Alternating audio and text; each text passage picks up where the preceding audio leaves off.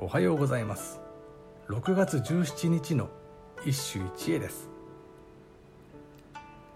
新古今和歌集より藤原忠義。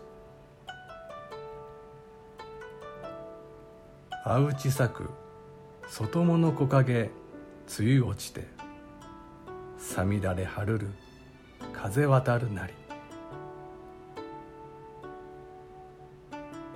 あうち咲く外物木陰梅雨落ちてさみだれはるる風渡るなり。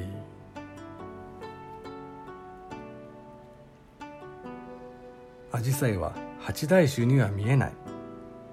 昨日そのようにご紹介した。では平安歌人は憂鬱な梅雨の季節何に心を寄せたのか。その答えの一つが「あうち」である。船団と言い換えた方が分かりいいだろうか。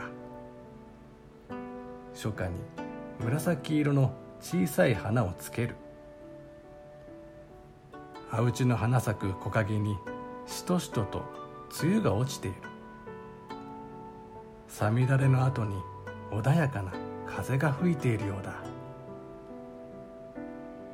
目にも鮮やかな見事な写生花であるがお天気以上に気持ちのいい晴れやかさが伝わってくる。呼び人の忠義だがいとこに藤原義経叔父に清助がいる。と聞けばなるほど。巫女左と六条統家両方の成長が美しく調和しているようではないか。以上今日も素晴らしい歌に出会いました。